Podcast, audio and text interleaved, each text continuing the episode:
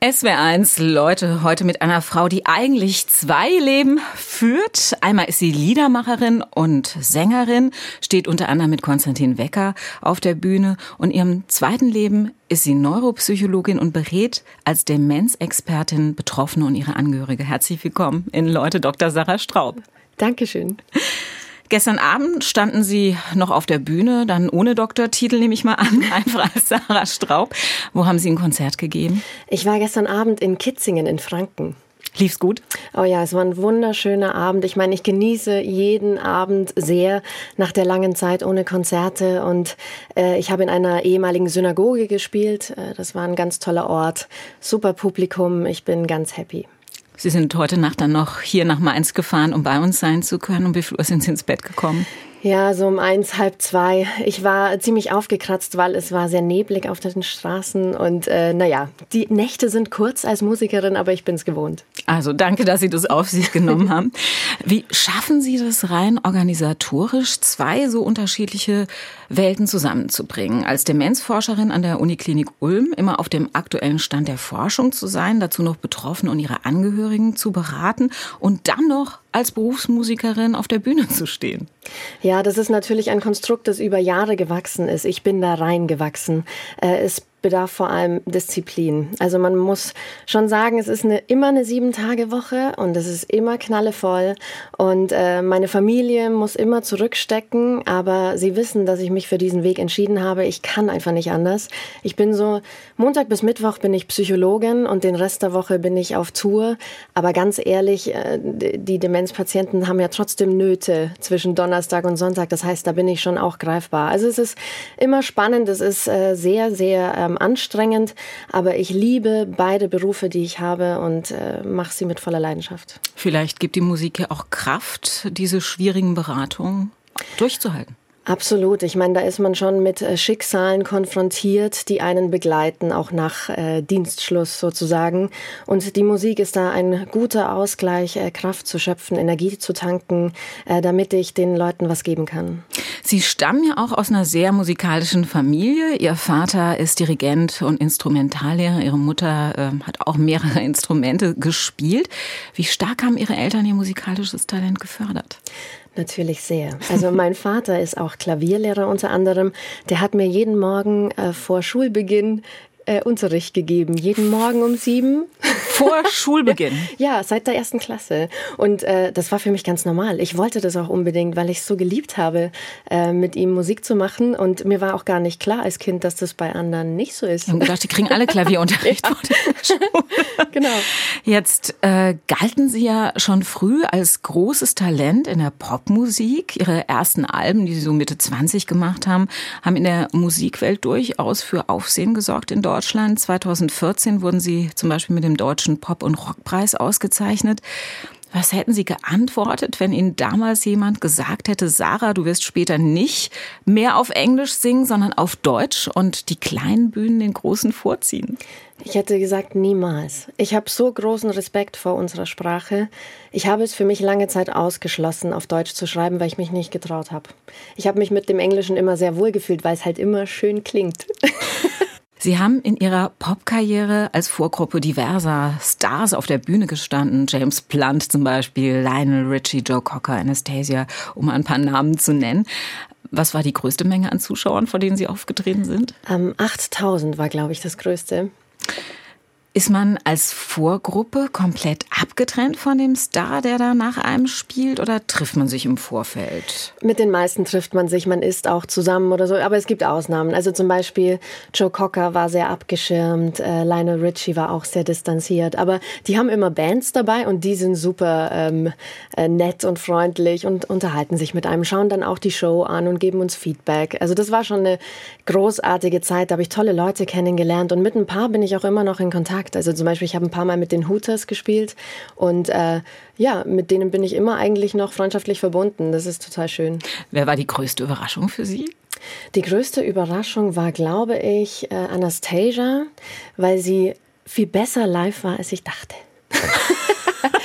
ich dachte, sie ist so, ja, so ein typisches, ja, äh, Pop-Sternchen kann man ja nicht sagen, ist ja eine erwachsene Frau, aber ich habe sie nicht so eingeschätzt, so stark. Und live war sie eine Wucht. Also diese Stimme ist einfach unfassbar. Wie haben Sie James Blunt in Erinnerung? Der war so nett, wirklich. Der hat sich noch, äh, bei uns in äh, Schwaben würde man sagen, er hat sich voll drillt beim Essen und ist dann mit seinem... Also voll gekleckert, ne? Voll gekleckert, sagt man bei euch, genau. Und ähm, dann ist er mit seinem versifften T-Shirt einfach auf die Bühne. Es war ihm total egal. Das fand ich so sympathisch. Und dann kam es zu einer Wende in ihrem musikalischen Leben. Sie haben ein Konzert von Konstantin Wecker besucht. Das war ja eine ganz andere Art von Musik als die, die Sie selbst gemacht haben damals. Was hat dieses Konzert bei Ihnen ausgelöst? Ja, ich war völlig geplättet von diesem Abend. Also es war ein Festival, wo ich auch aufgetreten bin und äh, ich habe dann ganz unbedarft zugehört und war ähm, wirklich erschlagen von die, der Großartigkeit dieses Abends, weil er überhaupt keine Show hatte. Ich war bis zu dem Zeitpunkt davon ausgegangen, dass man immer großes Tamtam -Tam braucht, um Leute zu unterhalten. Und er hat einfach nur Musik gemacht. Und die Texte und die Melodien waren so gut, dass er die Leute wirklich mitgerissen hat und so begeistert hat, ähm, dass sie nachhaltig danach beeindruckt waren. Und da habe ich beschlossen, das will ich auch. Ich brauche gar kein großes Pop-Tam-Tam. Ich brauche einfach gute deutsche Songs. Ich brauche poetische Texte und muss ganz ehrlich sein in meinen Texten und dann habe ich wirklich komplett alles umgestellt, obwohl es ja wirklich gut lief für mich mit englischen äh, Songs, aber es war mir dann irgendwie wurscht. Ich wusste, ich muss das auch machen. Und Sie wussten nicht nur, ich will es auch machen. Konstantin Wecker hat Sie dann höchstpersönlich unter seine Fittiche genommen. Wie hat man sich das vorzustellen? Sind Sie einfach zu ihm hingegangen und haben gesagt, äh, ich bin die Sarah und möchte, dass du mein Mentor wirst? naja, ich habe dann natürlich erstmal versucht, seine Lieder nachzuvollziehen. Ich habe seine Songs wirklich studiert und äh, habe die analysiert. Wie macht er das? Wie schreibt er? Und habe versucht, das für mich umzusetzen. Und das hat erstmal bedeutet, ich singe seine Lieder nach und habe sie so neu interpretiert, als als hätte ich sie selbst geschrieben, um zu gucken, wie fühlt sich das an. Und äh, das habe ich ihm einfach geschickt. Und äh, tatsächlich ähm, hat er darauf reagiert, fand es großartig und es ist ein ganzes Album daraus entstanden. Alles das und mehr hieß es. Da habe ich nur seine Lieder neu interpretiert. Das war toll. Zwischen Ihnen und Konstantin Wecker ist eine gute Freundschaft entstanden heute. Er hat auch das Vorwort für Ihr Buch über Demenz, wie meine Großmutter ihr Ich verlor, geschrieben. War Konstantin Wecker, bevor er Sie kannte, schon mal mit dem Thema Thema Demenz in Berührung gekommen? Überhaupt nicht. Ich glaube, deswegen hat er sich dann so sehr dafür interessiert, weil er total überrascht war, was für ein großes Thema das in unserer Welt ist. Ähm, er ist ja selber auch in einem Alter, wo er eigentlich, naja, sich Gedanken machen müsste, wie kann ich gut und gesund äh, noch viel älter werden. Und das Thema Demenz war für ihn überhaupt keines. Äh, und äh, dann habe ich ihm ein paar Mal so erzählt von meinem Berufsalltag in der Klinik und da war er, glaube ich, schon nachhaltig beeindruckt. Und inzwischen ähm, sieht er sich selber auch ein bisschen als Botschafter für das Thema und erzählt drüber auf seinen Konzerten. Das finde ich total toll, weil ich weiß, ich habe das angestoßen. Sie forschen nicht nur zum Thema Demenz und beraten Betroffene und ihre Angehörigen. Sie wissen auch, wie sich das anfühlt, wenn jemand in der Familie an Demenz erkrankt und haben darüber ein sehr persönliches Buch geschrieben, wie meine Großmutter ihr Ich verlor. Sie waren gerade mal 21, als es passiert ist. Ihre Oma 77, als sie schwer an Demenz erkrankt ist. Wie eng war ihr Verhältnis? Sehr eng. Also ich glaube, man hat ja immer ein besonderes Verhältnis zu den Großeltern. Ähm, ich ähm, war, stand meiner Großmutter sehr nah. Wir standen uns sehr nah, weil ich eigentlich in meiner Kindheit jeden Tag bei ihr war. Sie war mein erster Ansprechpartner für alle Fragen im Alltag und sie hat mich ins Erwachsenen, äh, ins Erwachsensein geführt und hat mich begleitet und ähm, ja, war wirklich ähm, fast die wichtigste Bezugsperson in meinem Leben. Ihre Oma wurde dement nach einem Treppensturz, der eine Hirnblutung ausgelöst hat und der sie komplett hilflos gemacht hat. Was konnte Ihre Oma plötzlich alles nicht mehr? Im Endeffekt waren ihre Alltagskompetenzen komplett äh, verloren. Sie konnte sich nicht mehr alleine anziehen, sie konnte nicht mehr alleine essen, sie konnte sich nicht mehr verbal ausdrücken. Ähm, sie war wirklich reduziert auf ja, auf die lebensnotwendigen ähm, ja, Funktionen im Alltag, so bescheuert das klingt. Sie konnte nichts mehr alleine. Und vorher hat sie ihr Leben komplett selbstständig geführt. Ja, ja, sie war kerngesund. Ich habe auch mir vorher nie drüber Gedanken gemacht, dass diese Frau jemals äh, krank werden könnte.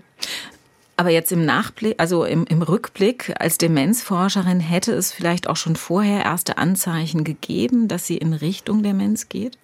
Ja, tatsächlich. Also das bedauere ich heute auch sehr, dass ich meine Oma nicht zum Arzt geschickt habe, schon vor dem Sturz, weil sie doch die Jahre vorher abgebaut hat. Sie hat sehr viel Gewicht verloren, ähm, sie wirkte fahrig, ähm, überfordert, so in normalen Alltagstätigkeiten. Das habe ich total abgetan und man lebt ja auch dann so äh, sein Leben und ich war äh, studieren und vorher Abitur. Äh, da hatte ich gar nicht so die Kapazitäten, das genau zu beobachten, aber man hätte es tun müssen, weil sie hätte zum Arzt gehört, man hätte sie durchchecken müssen, dann wäre vieles wahrscheinlich anders gekommen. Ihre Familie und Sie waren auch danach komplett überfordert. Gab es denn von Ärzteseite oder von Seite des Pflegeheims, in das Ihre Oma dann gekommen ist, überhaupt keine Aufklärungsgespräche und Unterstützung zum Thema Demenz? Mai, man muss äh, natürlich sagen, in so einem Akutkrankenhaus, da sind alle unter enormem Zeitdruck. Da ist keine Zeit, sich in Ruhe mit den Familien zusammenzusetzen häufig. Äh, das erlebe ich selber auch in meiner Arbeit. Und äh, damals als Familie, wir wurden so vor verendete Tatsachen gestellt. Äh, die Oma war auf einmal quasi schwer beeinträchtigt und pflegebedürftig und damit wurden wir einfach nach Hause geschickt. Das äh, Wort Demenz fiel nicht mal und ähm, die Ärzte waren auch äh, gar nicht im Bilde, dass die Frau vorher gesund war, weil es gab keine richtige Anamnese. Man hat sich überhaupt nicht die Zeit genommen, mit uns aufzuarbeiten, wie war der Vorzustand und äh, was ist durch den Sturz passiert, sondern die dachten, ach, die war vielleicht oder wahrscheinlich eh dement und dann hat man sie gar nicht richtig schrecklich behandelt. Also es war wirklich alles ganz dramatisch und tragisch und ich habe die Grenzen unseres Gesundheitssystems am eigenen Leibe wirklich ganz genau erfahren und ähm, ja, äh, auch in dem Pflegeheim, ähm, wo sie dann war. Wir haben ja erst schon versucht, sie auch zu Hause zu pflegen. Ich habe sie auch immer mit nach Hause genommen, aber es war wirklich katastrophal, wenn man von einem Moment auf den anderen eine Person pflegen soll, ohne dass man darüber irgendetwas weiß. Das ist unmöglich. Und Sie haben ja auch zweieinhalb Stunden entfernt gewohnt damals, ja. also dort studiert, mussten ja auch Ihr Studium weitermachen. Ähm, Ihre Oma war sehr unglücklich im Heim und Sie haben dann auch immer mal wieder aus Unwissenheit Dinge getan, die sie vielleicht heute nicht mehr tun würden. Zum Beispiel sie dann einfach rausholen aus dem Heim, weil sie es nicht mehr ausgehalten haben. Sie haben sie nach Hause gebracht, in ihr Zuhause, in ihr Haus. Wie hat sie da reagiert? Genau, ich bin quasi immer Montagmorgen nach Regensburg gefahren zum Studieren, war da bis Donnerstagabend, dann bin ich nach Hause gefahren, habe die Oma aus dem Heim geholt und dann war sie übers Wochenende zu Hause. Das war zum einen ähm, natürlich deswegen gut für sie, weil das ihre vertraute Umgebung war und sie war sich dessen dann tatsächlich bewusst, trotz der schweren Demenz. Aber sie jedes Mal dann wieder zurückzubringen in das Heim und dann ihre Traurigkeit zu spüren, dass sie jetzt wieder rausgerissen ist aus dem Zuhause, das war, das war nicht gut. Das hat ihr im Endeffekt dann doch nicht gut getan. Haben Sie denn heute noch das Gefühl, dass die Menschen immerhin 15 Jahre nachdem Ihre Oma ihre De Demenzdiagnose hatte, so wenig immer noch über Demenz wissen? Ja, das ist eines meiner großen Anliegen als ähm, ja, Psychologin in dem Bereich und als Buchautorin, die Menschen noch mehr für dieses Thema zu sensibilisieren. Ich glaube, wir schieben dieses Thema von uns weg, äh, weil das Thema Altern und Sterben natürlich auch kein angenehmes ist. Aber wir werden alle älter. Wir müssen uns dessen bewusst sein und wir werden vielleicht in irgendeiner Weise mal mit dem Thema Demenz konfrontiert sein. Und deswegen ist es wichtig, dass wir was drüber wissen, weil wenn es dann soweit ist, ist es häufig zu spät, sich äh, allumfassend zu informieren, weil dann äh, die Nöte schon groß sind. Hm. Jetzt finde ich es ja nachvollziehbar, dass wir gerade die Vorstellung, an Demenz zu erkranken, von uns wegschieben. Ähm, es gehört zu den größten Ängsten der ja. Deutschen nach Studien. Ähm, aber Sie schreiben in Ihrem Buch, dass auch viele, die in ihre Gedächtnissprechstunde kommen und die Diagnose Demenz bekommen, oft eine monatelange, manchmal auch jahrelange Odyssee mit Fehldiagnosen hinter sich haben. Das würde ja im Klartext heißen, auch viele Ärzte wissen offensichtlich zu wenig über Demenz, oder? Ja, es ist halt so, Demenz ist nicht gleich Demenz. Was wir so im Volksmund unter Demenz verstehen, ist irgendwie gleichgesetzt mit Alzheimer, aber Demenz hat ganz viele Gesichter und es gibt Demenzformen, die sich nicht so ganz typisch zeigen mit äh, Gedächtnisstörungen oder Orientierungsstörungen. Und da wissen auch die äh, niedergelassenen Ärzte oft nicht gut Bescheid, weil es vermeintlich selten ist. Aber ich sage vermeintlich, weil äh, wir in unserer spezialisierten Gedächtnissprechstunde am Universitätsklinikum, wir sehen ganz schon, ganz schön viele Patienten und die sind, wie Sie schon gesagt haben, haben, oft schon jahrelang unterwegs gewesen von Arzt zu Arzt und keiner kam mal auf die richtige Idee, äh, eine Demenzdiagnostik zu machen. Und das ist natürlich dramatisch für die Familien. Mit welchen Fehldiagnosen kommen die? Naja, es gibt zum Beispiel äh, Demenzformen wie zum Beispiel die frontotemporale Demenz. Die zeigt sich am Anfang eher mit Verhaltensänderungen.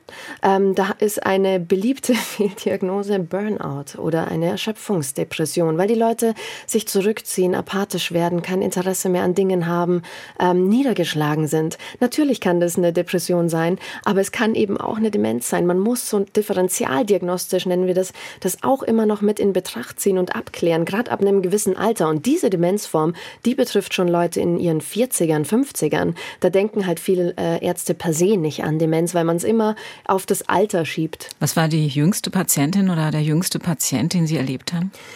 Ähm, ich möchte jetzt niemanden beunruhigen, aber tatsächlich, äh, meine jüngste Patientin war Anfang 30. Oh Gott. Ja. Wie hat sich das bei ihr bemerkbar gemacht? Eben mit Verhaltensauffälligkeiten, ganz, ganz schlimmen, fortschreitenden Verhaltensauffälligkeiten. Sie wurde anfangs auch mit einer psychiatrischen Diagnose erstmal behandelt. Äh, es war eine Art Schizophrenie, zumindest dachte man das. Aber im Verlauf wurde es immer schlechter, immer schlechter. Und dann war irgendwann klar, okay, es muss was anderes sein. Es muss eine Demenz vielleicht sogar sein. Und das war es dann auch. Und äh, wie jede äh, neurodegenerative Demenz, also wie jede fortschreitende Demenz, mündet das irgendwann in eine Pflegebedürftigkeit, egal wie die Symptome am Anfang aussehen, ob das jetzt Gedächtnisstörungen sind oder Verhaltensänderungen. Also auch diese Patientin war dann irgendwann bettlägerig und schwer, schwer eingeschränkt. Wenn Sie, Frau Straub, die Leute ähm, in der Uniklinik untersuchen, können Sie dann mit hundertprozentiger Sicherheit sagen, dass tatsächlich eine Demenz vorliegt? Nicht in jedem Fall. Normalerweise ist es immer eine äh, gewisse Wahrscheinlichkeit, mit der wir die Diagnose stellen, weil wir können ja zu Lebzeiten nicht ins Gehirn reinschauen. Ähm, aber die Untersuchungstools sind inzwischen so gut, dass man schon recht sicher sein kann in den meisten Fällen. Ähm, bei einem Teil der Patienten ist es deswegen eindeutig zu diagnostizieren, weil da dann ein eindeutiger Gendefekt vorliegt. Also es gibt durchaus einen gewissen Prozentsatz an Patienten, da finden wir eine Genmutation, die ursächlich ist für die Erkrankung. Wie oft ist es? Naja, das ist schon selten. Also bei der Alzheimer-Demenz, äh, vor allem wenn jemand jünger erkrankt, äh, im äh, paar Prozent, aber da, die Mehrheit ist sporadisch, sagen wir dazu. Bei der frontotemporalen Demenz, das sind schon so ungefähr 15, vielleicht sogar bis zu 20 Prozent der Fälle, die familiär oder eindeutig genetisch sind. Aber die Forschung ist da noch jung. Ich glaube, man kennt einfach auch noch nicht alle Gene, die für eine Demenzerkrankung ursächlich sind. Wenn ich jetzt Eltern habe, die beide dement waren im Alter, ist für mich die Wahrscheinlichkeit, aufgrund genetischer Faktoren auch im Alter dement zu werden, erhöht? Ja, also auch wenn man keinen eindeutigen genetischen Bezug findet, wenn äh, es eine positive Familienanamnese gibt, also äh, Eltern, Großeltern oder so, jemand erkrankt war, dann ist das Risiko höher. Wir fragen da immer ganz genau nach in der Klinik, weil das für uns eine wichtige Information ist. Was sind denn noch außer einer genetischen Disposition andere Risikofaktoren, die zu einer Demenz führen können? Naja, es gibt eine Vielzahl von Risikofaktoren, wo wir auch wirklich bewusst darauf Einfluss nehmen können in unserem Alltag. Zum Beispiel ist ein ähm, ja, jahrelang schlecht eingestellter Bluthochdruck ein Risikofaktor für eine Demenzerkrankung. Auch ein ungesunder Lebensstil natürlich. Ähm, Rauchen ist schlecht für die Gesundheit und auch für das Gehirn. Ähm, sich immer schlecht ernähren, nicht bewegen, das sind alles Dinge, die es uns schwerer machen, äh, gesund zu altern. Und darauf können wir ja Einfluss nehmen. Eben, wollte ich sagen. Eigentlich ist es ja beruhigend, dass man weiß, man kann zumindest was machen, vorbeugen. Es gibt dazu ja eine sehr eindrucksvolle Studie, die sogenannte Nonnenstudie. Da wurden 700 katholische Nonnen über Jahre hinweg in Bezug auf ihre geistige Fitness untersucht. Das Besondere ist, dass die ja alle unter ähnlichen Bedingungen lebten. Also sprich im Kloster. Ähm, sie haben bis ins hohe Alter gearbeitet, waren geistig aktiv, waren körperlich aktiv, äh, haben nicht getrunken, nicht geraucht. Ähm, zu was für Erkenntnissen sind die Forscher durch diese Nonnenstudie gelangt? Ja, zu sensationellen, äh, zu sensationellen Erkenntnissen, die uns alle großen Mut machen sollten. Und zwar, äh, dass man durch ja Einbindung in eine äh, Gesellschaft, äh, Gemeinschaft äh, durch bis ins hohe Alter aktiv bleiben, tatsächlich das gesunde Altern wahnsinnig unterstützen kann. Also teilweise ähm, hatten die Forscher ja die Möglichkeit, nach Versterben der äh, Nonnen die Gehirne selber anzuschauen. Und was sie da gesehen haben, ist, dass die teilweise wirklich ausgeschaut haben wie ein fortgeschrittenes Alzheimer-Demenzgehirn. Äh, und trotzdem waren diese Nonnen zeitlebens gesund. Das bedeutet, naja, man kann diesem Abbau entgegenwirken, selbst wenn er passiert im Gehirn. Also das Gehirn schrumpft nachweislich, aber durch Üben, durch Trainieren, durch aktiv bleiben, durch äh, sich gut fühlen und ähm, ja viel Aktivitäten erleben, kann man äh, dem äh, Erkranken im Alter eindeutig entgegensteuern. Das heißt, das Gehirn ähm, sucht sich dann einfach neue Wege, wenn ein Weg versperrt ist. Genau, also salopp gesagt kann man das Gehirn eigentlich trainieren wie einen Muskel. Ja, wir müssen da wirklich schauen, dass wir ganz viel üben, trainieren, aktiv bleiben, weil das Gehirn ist ein riesiges Netzwerk. Also unsere Nervenzellen sind alle miteinander verschaltet und diese Netzwerkstrukturen, diese Verbindungen, die können wir stärken. Auch noch nach einer Diagnose? Absolut, ja. Also das ist ja das, was ich den Patienten und den Angehörigen versuche immer mitzugeben, nicht aufgeben. Trotzdem schauen, dass man ein Leben mit Lebensqualität lebt und äh, sich aktiv hält, weil da kann man dann den Prozess wirklich ein bisschen verlangsamen. Wir können ihn nicht stoppen bisher. Wir haben keine guten Medikamente, aber Sie können zu Hause dafür sorgen, dass es langsamer geht. Jeder von uns kennt es vermutlich. Man vergisst äh, einen Namen, wenn man jemanden lange nicht gesehen hat, oder sucht zum dritten Mal am Tag den Autoschlüssel. Ab wann sollte man wirklich bei sich selbst und bei Angehörigen aufmerksam werden und einen Arzt aufsuchen?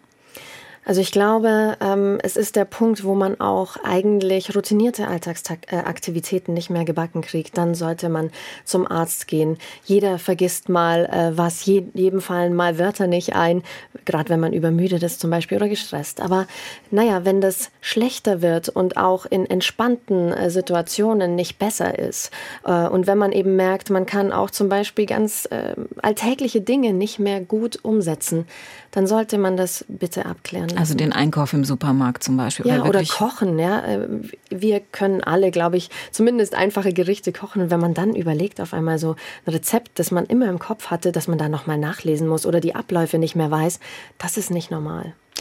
Sie mussten ja schon vielen Menschen, die zu Ihnen in die Sprechstunde kamen, die Hiobsbotschaft überbringen, dass eine Demenz vorliegt. Ein Riesenschock, denke ich, für die Betroffenen ja. und die Angehörigen. Welche Reaktion erleben Sie da? Ganz unterschiedlich. Viele äh, Familien sind völlig vor den Kopf gestoßen, weil sie selber nicht wahrhaben wollten. Ähm, viele schieben das ja erstmal total weit weg und äh, beschreiben auch die betroffenen Angehörigen viel zu positiv bei mir in der Ambulanz, weil sie nicht wollen, dass da was ist. Und ähm, dann sind sie natürlich erstmal völlig überfordert, was zu tun ist. Viele äh, reagieren auch mit großer Trauer, weil sie wissen, das ist ja eine lebensverändernde Situation jetzt. Und ähm, da muss ich ganz viel auch auffangen und aushalten, auch an Emotionen dieser Leute und hoffe, ich kann da einen Raum geben, dass die sich einigermaßen wohlfühlen. Also eine Demenzdiagnose ist einfach schrecklich. Dass Menschen sagen, damit will ich nicht leben und sogar Selbstmord äh, begehen wollen, wie das der berühmte Playboy und Kunstsammler Gunter Sachs damals getan hat. Ja. Erleben Sie sowas häufig? Häufig nicht, aber ich erlebe es immer wieder. Und das ist schon tragisch, weil äh, die Leute mit mir an einem Punkt drüber sprechen, wo sie ja eigentlich kognitiv noch äh, recht fit sind. Also sie kriegen zum Beispiel eine Diagnose, stehen am Anfang der Erkrankung und wollen mit dieser Erkrankung nicht leben, wollen kein Pflegefall sein, wollen ihrer Familie nicht zur Last fallen. Die Frage ist, wann ist denn das Leben dann nicht mehr lebenswert? Also ich glaube, dass viele Menschen mit einer Demenzdiagnose ein gutes Leben noch lange führen können, wenn man die Rahmenbedingungen schafft, wenn man viel sich Wissen aneignet über die Erkrankung, wenn man Entlastungs- und äh, Unterstützungsstrukturen im Umfeld schafft.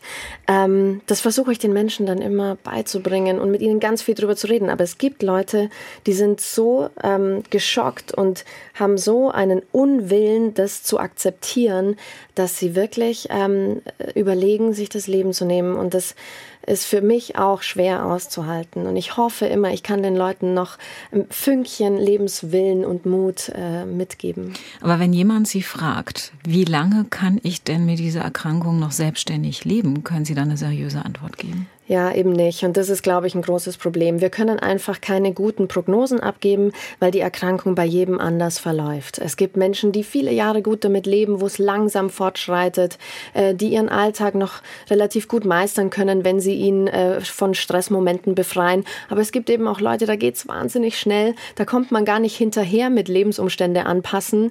Ähm, aber wie es dann individuell abläuft, ich kann es nicht vorhersehen. Ich kann ein bisschen eine Aussage machen, wenn ich die Demenzform genau kenne. Deswegen ist es auch so wichtig, dass man es gut abklären lässt bei einem Fachmann und nicht nur beim Hausarzt. Dann kann man so grob sagen, wie es wohl weitergeht. Aber richtig genau eine Prognose abgeben, nicht möglich. Medikamente, die wirklich helfen, die die Krankheit äh, zum Stillstand bringen, gibt es nicht. Das hatten Sie schon erwähnt. Aber gibt es denn welche, die diesen Prozess zumindest hinauszögern können? Ja, gibt schon was. Und das äh, verschreiben wir dann auch. Ähm, wir sind manchmal selber nicht ganz sicher, wie gut sie wirklich helfen. Aber schon allein fürs Gefühl quasi ist es wichtig, dass man was gibt. Dass die Leute das Gefühl haben, sie machen was gegen die Erkrankung. Und dann sind es natürlich die Lebensumstände, die man anpassen muss. Aber es gibt schon viel in der Pipeline. So was äh, in der Forschung äh, passiert im Moment ist viel. Gerade die Medikamentenforschung, äh, da bin ich ja auch involviert, weil ich äh, Medikamentenstudien durchführe am Universitätsklinikum Ulm. Wir versuchen immer wieder mal neue Wirkstoffe bei Patienten. Äh, ich glaube, dass sich da in den nächsten Jahren ganz viel tun wird und unsere Hoffnungen sind groß.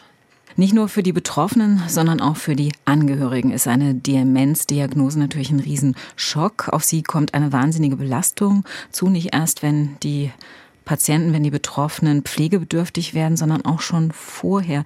Was sind denn Ihre Erfahrungen nach die größten Herausforderungen, die sich für Angehörige stellen? Eine große Herausforderung ist natürlich erstmal damit umzugehen, dass äh, der Partner oder welche nahestehende Person auch immer betroffen ist, sich verändert, dass man den Menschen an seiner Seite auf Augenhöhe ja verliert irgendwo, weil äh, seine kognitiven äh, Möglichkeiten ähm, sich nach und nach verändern und er schwächer wird geistig. Das ist ja äh, emotional belastend, ja, und äh, der Mensch ist trotzdem ja noch an meiner Seite, aber eben anders. Damit muss man erstmal umgehen lernen und dann muss man auch damit umgehen umgehen lernen, dass der Betroffene einen anderen Alltag braucht, dass man stressfreie Umgebung äh, braucht, dass er nach und nach immer mehr Unterstützung im Alltag braucht. Und da bin ich als Angehöriger dann natürlich total nah dran und muss helfen. Und da muss ich mein eigenes Leben zurückstellen äh, für die Pflege oder die Betreuung meines betroffenen Angehörigen. Das ähm, beeinflusst äh, das ganze Leben und ist ähm, sehr aufwendig, mit der Zeit natürlich auch pflegerisch, ähm, sehr anstrengend. Das ist ein 24-Stunden-Job irgendwann, die Pflege eines Angehörigen. Und ähm, ja, ich habe großen, großen Respekt vor pflegenden Angehörigen. Ich kann mir vorstellen, dass es auch zu ganz schön vielen Konflikten kommt, gerade wenn der Betroffene ähm, ja die Krankheit negiert ähm, und sagt äh, zum Beispiel, ich fahre weiter Auto. Was raten Sie in so einem Fall? Wie ja. soll man damit umgehen als Angehöriger? Das ist wirklich schwierig und es gibt da gar keinen Königsweg. Ähm, äh, ich habe schon unzählige Gespräche mit Familien geführt wegen des Autofahrens. Vielen Betroffenen ist nicht bewusst, auch wenn sie sich selber irgendwie noch gesund fühlen, dass Autofahren so eine komplexe geistige Leistung ist, dass man wirklich nicht mehr fahren sollte mit der Diagnose, auch wenn man in einem frühen Stadium ist. Und die Familien, die, die, da kommen wirklich solche Konflikte hoch und äh, wir haben überhaupt keine guten Lösungen manchmal. Also die Familien, die ähm, ja haben dann auch drastische Mittel, die verstecken dann äh, den Autoschlüssel oder klemmen die Batterie ab. Das sind ja eigentlich wahnsinnige Sachen. So, man muss dann den Betroffenen quasi täuschen, damit er nicht mehr Auto fährt. Aber es gibt manchmal keine andere Möglichkeit. Wenn der Patient oder der Betroffene das selber nicht versteht, was soll man denn machen? Was für Konflikte kommen sonst noch, die Sie oft beobachten? Ja, es ist natürlich, ähm, äh, wenn man jetzt äh, kein so allumfassendes Wissen über Demenz hat, dann gibt es natürlich Symptome, die man überhaupt nicht als krankheitsimmanent vielleicht ähm, äh, begreift. Also wenn zum Beispiel der Betroffene aggressiv wird äh, dem Angehörigen gegenüber, das nicht persönlich zu nehmen, das ist wirklich schwer. Ähm, es sind so vielfältige Veränderungen im Alltag, das immer zu begreifen als er kann nichts dafür, er oder sie kann nichts dafür, es ist die Erkrankung, boah, da braucht man ganz viel Kraft. Wenn es irgendwann nicht mehr geht, den dementen Partner oder die demente Mutter oder den dementen Vater zu Hause zu versorgen, dann bleibt ja in der Regel nur der Weg ins Heim. Sie haben bei Ihrer Großmutter extrem schlechte Erfahrungen mit dem Pflegeheim gemacht. Ich wiederum habe sehr gute Erfahrungen gemacht. Wie kann ich, wenn ich ein Pflegeheim suche, erkennen, ob es gerade für demente Bewohner mehr ist als nur eine Verwahranstalt. Ja, also ich habe auch jetzt, äh, ich arbeite jetzt seit zehn Jahren in dem Bereich und vor äh, der Pandemie bin ich auch regelmäßig zu Patienten ins Heim gefahren und habe sie dort besucht, wenn sie zu krank waren, um zu mir in die Sprechstunde zu kommen. Das war immer ein Angebot, das mir wichtig war und ähm, da habe ich auch ganz tolle Heime tatsächlich kennengelernt. Wichtig ist, dass man ähm, darauf achtet, äh, was für einen Eindruck zum Beispiel machen die Pflegekräfte, gehen die liebevoll mit den Leuten um, sind die empathisch, sind die geduldig, geduldig? Ähm, Gibt es da irgendwie äh, ja auch vom Gebäude her Strukturen, so dass die ähm, gemeinschaftlich was machen können, dass nicht jeder so wie im Krankenhaus so im Zimmer hockt? Ähm, bietet man den äh, Bewohnern äh, Aktivitäten an, auch kulturelles Angebot, solche Dinge? Ähm, wie riecht's in dem Heim? Ja, hat man das Gefühl, da ist immer alles sauber oder riecht's dann nach Urin oder so? Das sind so Kleinigkeiten, auf die kann man achten, auf die muss man achten und ganz wichtig ist, wenn ich das Gefühl habe, äh, mein Angehöriger ist dort nicht gut aufgehoben, dann, ja, dann nehmen Sie es in die Hand und suchen ein anderes man muss es nicht akzeptieren, wenn es nicht gut läuft in dem Heim. Äh, und das ist natürlich aufwendig, es kostet Zeit, es kostet Kraft. Aber ich glaube, auch wenn jemand dement ist und auch wenn jemand schwer eingeschränkt ist, dann hat er äh, das Recht auf ein würdevolles Leben. Im Mittelpunkt Ihrer Arbeit steht ja auch, dass Sie dementen Patienten und ihren Angehörigen möglichst lange ein Leben mit möglichst hoher Lebensqualität ermöglichen wollen. Und äh, da wären wir wieder bei Ihrer zweiten Leidenschaft der Musik. Gibt es eigentlich irgendeine Erklärung dafür, dass demente Patienten, die unter Sprachstörungen leiden, Lieder zum Beispiel flüssig mitsingen können?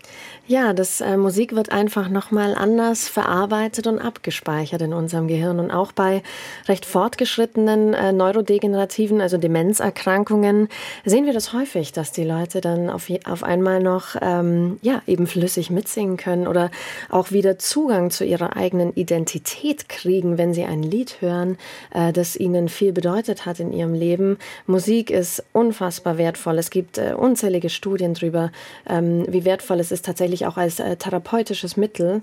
Und ähm, deswegen ist es äh, großartig, wenn in den Pflegeheimen oder sonstigen ähm, ja, Angeboten für Betroffene äh, Musik eine große Rolle spielt. Hilft es nur, dass sich die Betroffenen besser fühlen?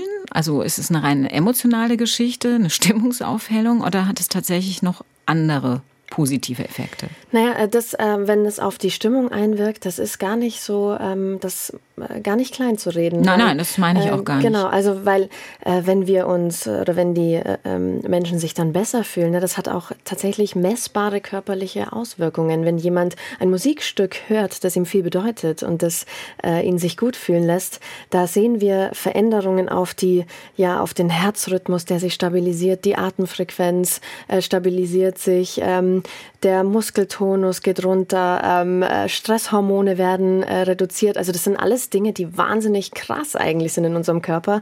Und wenn äh, jemand aktiv singt, ja, wir haben da super ähm, Ergebnisse auf die Wachheit der Leute. Man muss sich vorstellen, gerade in späteren Stadien der Demenz, da sind die äh, Menschen oft sehr apathisch oder isoliert so in sich. Und äh, die Musik ermöglicht es ihnen dann wieder ja zu kommunizieren, wacher zu sein, äh, konzentriert zu sein, Freude zu empfinden, auch nach außen, wo sie sonst so in sich selbst gekehrt, äh, in sich gekehrt sind.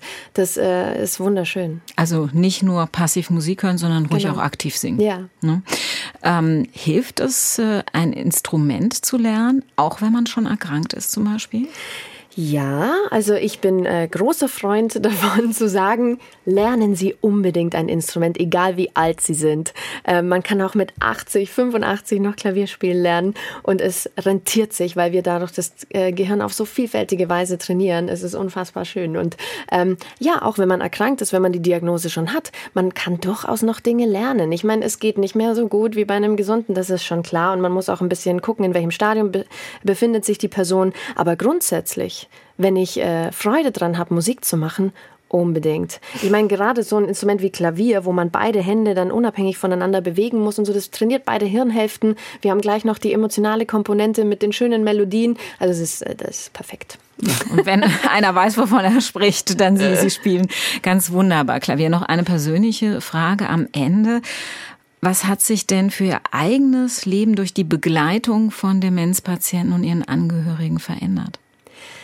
Ich bin heutzutage viel achtsamer, was ähm, diese Menschen betrifft. Ich weiß, äh, welche gesamtgesellschaftlichen Veränderungen noch nötig sind, damit es Demenzpatienten in unserem Land richtig gut geht. Und ich bin dankbar für jede Begegnung, ähm, weil es für mich so wertvoll ist. Ich lerne so viel von den betroffenen Familien und hoffe, ich kann einen kleinen Beitrag dazu leisten, dass es ihnen besser geht, weil dadurch fühle ich mich auch richtig gut. Ja, also einfach für die Leute da zu sein und ähm, sie zu begleiten und zu sagen, hey, ihr seid nicht allein. Ich danke Ihnen für das Gespräch, dass Sie sich die Zeit genommen haben. Ich habe auch noch ein kleines Danke für, schön für Sie, dass Sie Zeit für Leute hatten.